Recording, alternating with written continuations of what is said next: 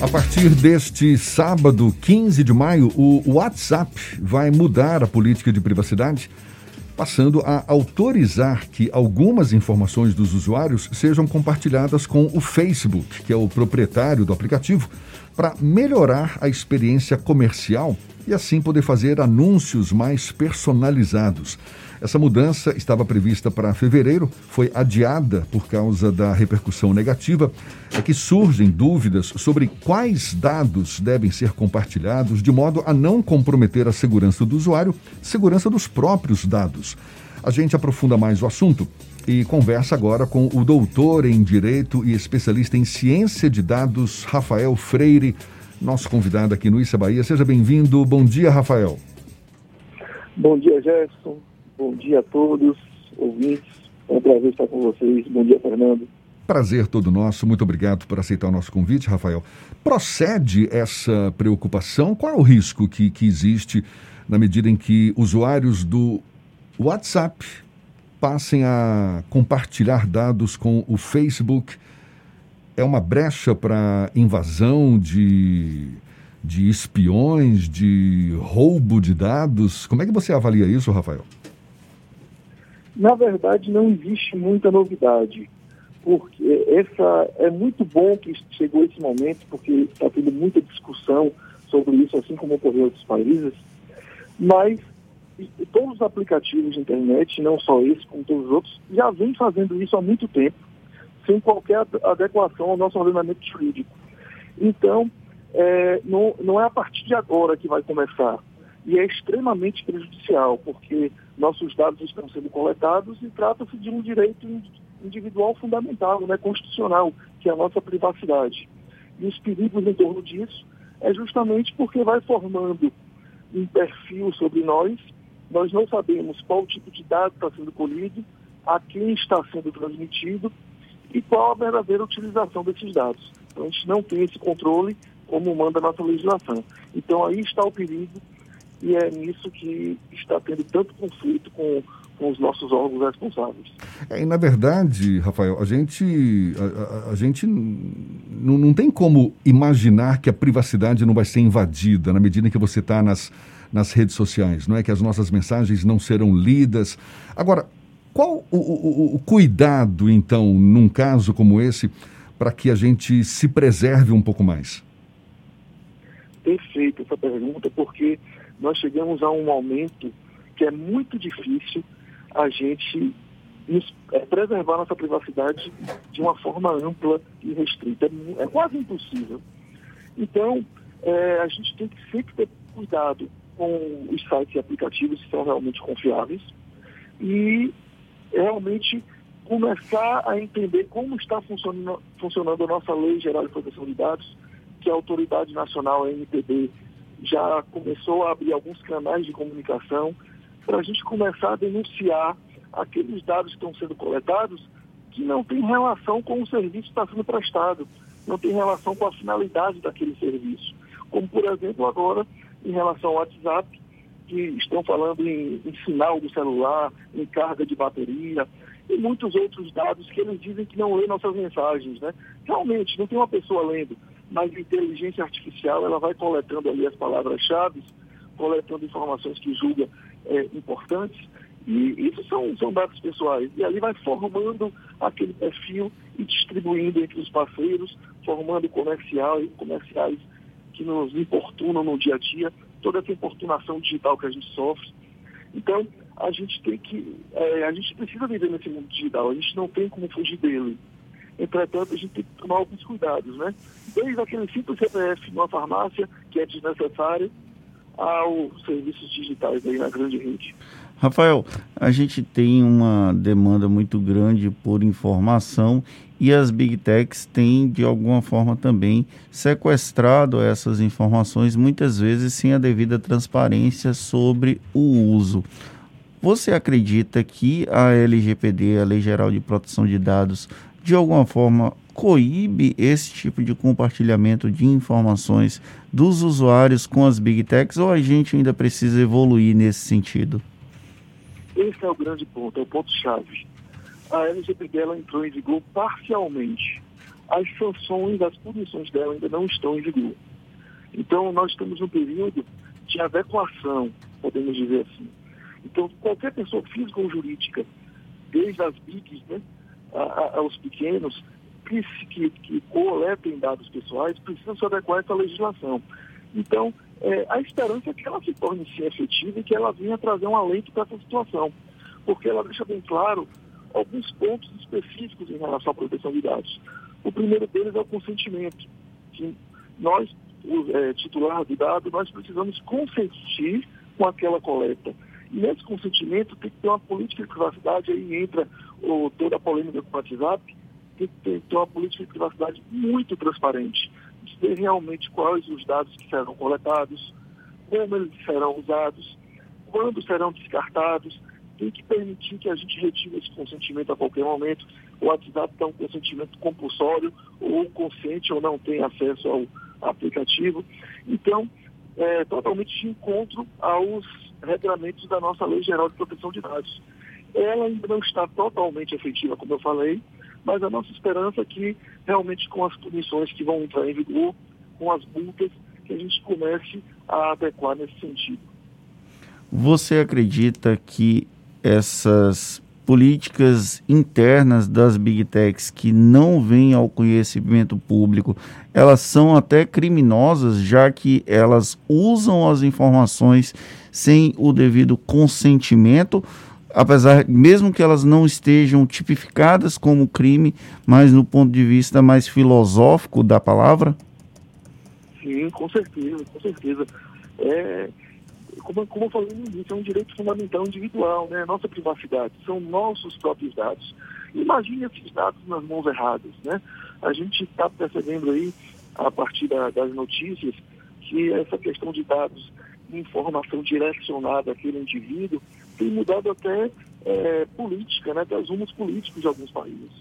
Então, é, imagine, por exemplo, as questões genéticas que envolvem a saúde, a sua relação com o seu plano de saúde, a sua relação com a Previdência, com seguradoras, a sua relação com o seu empregador, que pode não querer contratar aquela pessoa né, que tem propensões a, a, a adoecer. Então, é, as repercussões de tudo isso, ela pode ir além de uma, de uma simples importunação digital com propaganda. A coisa pode ir crescendo e se tornar desmentida. Né? Então, por isso o alerta, por isso o perigo. É, é imoral, é imoral, é ilegal, e a gente precisa realmente dar um basta, porque o Brasil é, ainda tá, está engateando nesse sentido. A gente está conversando aqui com Rafael Freire, que é doutor em Direito, também especialista em ciência de dados. Rafael, você considera a relação do usuário com o WhatsApp? A gente pode considerar uma relação de consumo? Isso porque muita gente utiliza o WhatsApp para fins comerciais e estou fazendo essa pergunta porque, na medida em que a gente compartilhe dados do WhatsApp com o Facebook, você acha que isso pode gerar problemas também no âmbito do Código de Defesa do Consumidor? Sim, com certeza. Já tem alguns julgados recentes, não em nível de, é, de tribunais superiores, não, mas em, em juízes de primeiro grau, que já consideram a relação de consumo, independente desses julgados que veio só a confirmar é sim uma relação de, de consumo, é um serviço que está sendo oferecido, que por sinal a gente pode enquadrar como serviço de utilidade pública, né? dada a proporção é, de quase 100 milhões aí de usuários no Brasil.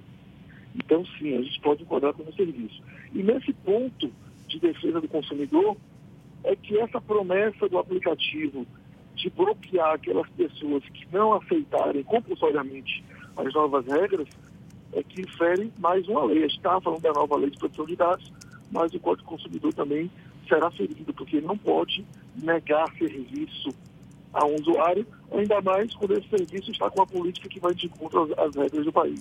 Eu não sei se já está claro nesse novo regramento aí do WhatsApp, e por isso mesmo eu te pergunto, mas, por exemplo, o usuário ele pode escolher não compartilhar dados com o Facebook?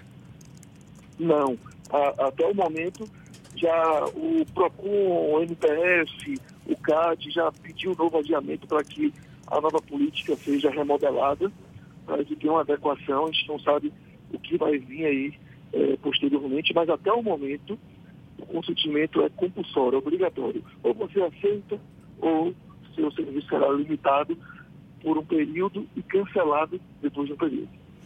Os usuários que têm uma demanda por utilizar esses serviços e que não concordem com os termos de uso dele, quem teve paciência para ler aqueles termos de uso, já que são raras as pessoas que param para analisar, eles podem eventualmente processar as empresas por discordarem de algum tipo dos alguns termos do termo de consentimento de uso? Esse, esse tipo de processo é um processo um pouco complicado, porque ele pode não gerar algo além da adequação. Por exemplo, uma lesão a seu direito moral ou material pode não existir aí nesse momento. Mas eu, eu acho que deveria ter um, a, ações não individual, mas sim coletivo, né? principalmente por parte do Ministério Público, no sentido de exigir judicialmente essa adequação caso as recomendações não sejam seguidas. E os ministérios públicos do Brasil têm acompanhado esse processo? Você tem informações sobre demandas judicializadas por integrantes do Ministério Público do Brasil como um todo para que haja a garantia de direitos para os usuários? É, no momento que existe, são recomendações. O Ministério Público está participando dessa discussão, o Ministério Público Federal, o MPF, participou dessa discussão, inclusive as recomendações que foram feitas, está lá com o Ministério Público Federal também é, assinando essas recomendações. Então, se a coisa não evoluir de forma a respeitar a privacidade do cidadão, eu creio que eles vão é, sair da simples recomendação e vão partir sim para a questão judicial. O Brasil está no processo de implantação da Lei Geral de Proteção de Dados, inclusive uma discussão sobre a composição de, do conselho que vai gerir essa, essa parte do, da autoridade da proteção de dados aqui no Brasil. Qual a situação atual da LGPD e quais são os próximos passos para que os nossos ouvintes entendam o que é efetivamente essa, lei em processo de implantação? É, sua, a sua informação foi bem feita. Ainda está no processo de composições, né? Que são, são vários tipos de setores diferentes.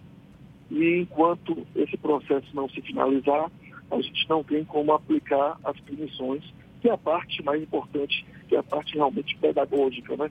Só sente quando realmente é punido. Infelizmente é assim que funciona no Brasil.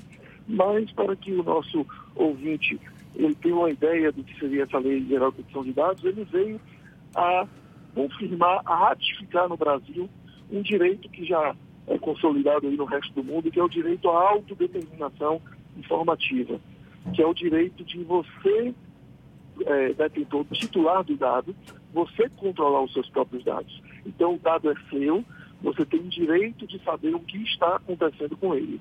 Quem vai coletá-lo, é, quem vai coletá-lo tem que informar exatamente a finalidade do uso, como será usado, todo ali o tratamento desse dado, até o seu descarte, até a exclusão desse dado. E ele jamais poderá ser utilizado em finalidade diferente daquela para a qual você consentiu.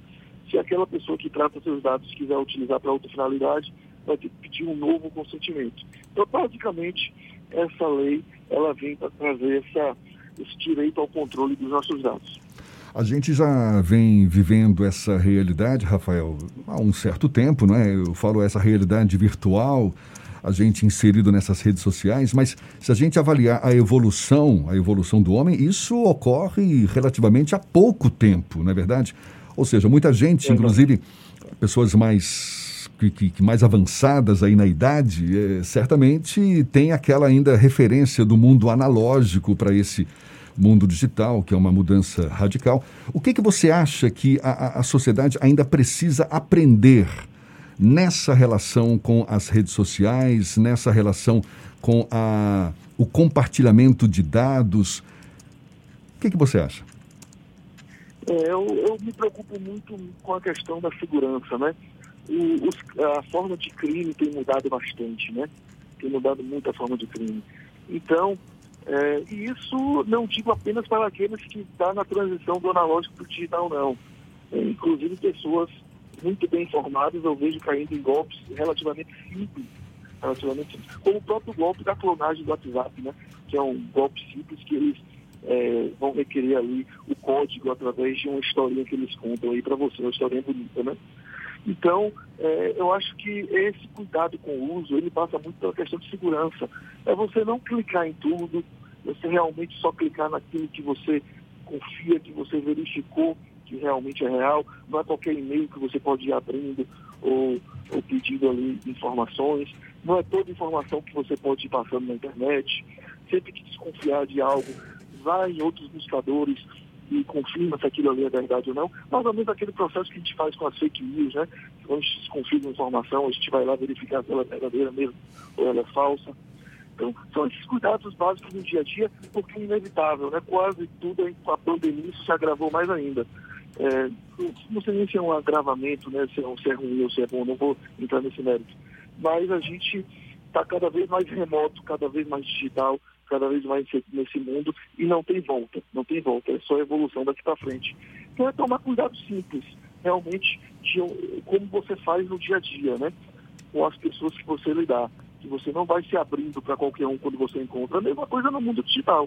Não é qualquer site, qualquer link, qualquer arquivo que você já pode ir ali e sem qualquer verificação, já ir clicando, porque os criminosos estão aí para roubar seus dados de causar prejuízo. É, perfeito isso aí que você está falando, porque, claro, cabe a cada um de nós ter esse cuidado, não é? Reforçar nossa segurança. Agora, também poder contar com mecanismos legais, digamos assim, que, que possam assegurar a privacidade dos nossos dados. Tem essa Lei Geral de Proteção dos Dados, mas que ainda precisa ser aperfeiçoada. Você acha que a gente precisa de normas mais, mais ágeis, mais eficazes também para proteger os nossos dados? é, infelizmente a gente está sempre atrás, né? As coisas vão acontecendo, depois a gente vai trazer a solução. Dificilmente a gente consegue se antecipar a situações, estou falando em termos de legislação, né? Então, é, a gente precisa ser mais ágil na implantação da legislação que a gente faz. Porque, senão, no dia que ela começar a ser efetivada, ela já se torna obsoleta. Ainda mais quando a gente fala aí do mundo digital, né? É diferente, por exemplo, é, de, de, um código penal, que a gente sabe se ele for aplicado, ele está bem representado. Né? Então, é, o, o, desejo que fica, principalmente com essa lei geral de proteção de dados, é que tenha um cuidado maior do nosso poder público na sua efetivação, porque a gente está vendo aí uma, um pouco de desídia, né? sempre se alongando, sempre se arrastando. A gente sabe que muitos interesses econômicos por trás disso, que realmente vai trazer é, investimentos, né? As empresas precisam investir, isso envolve muito dinheiro, é, falando como um todo. Então, sim, eu concordo com você. O nosso poder público ele precisa realmente ser mais enérgico no sentido da efetivação das leis que existem. É, e como você falou, é uma realidade que não tem volta, não é? Uma situação que não tem volta. A gente vai estar tá lidando com esse mundo virtual daqui para frente, inevitavelmente, e que a, a gente aprenda a lidar com ele. Tá certo. Rafael Freire, doutor em Direito, especialista em Ciência de Dados, muito obrigado pela sua participação aqui conosco. Seja sempre bem-vindo. Bom dia e até uma próxima, Rafael.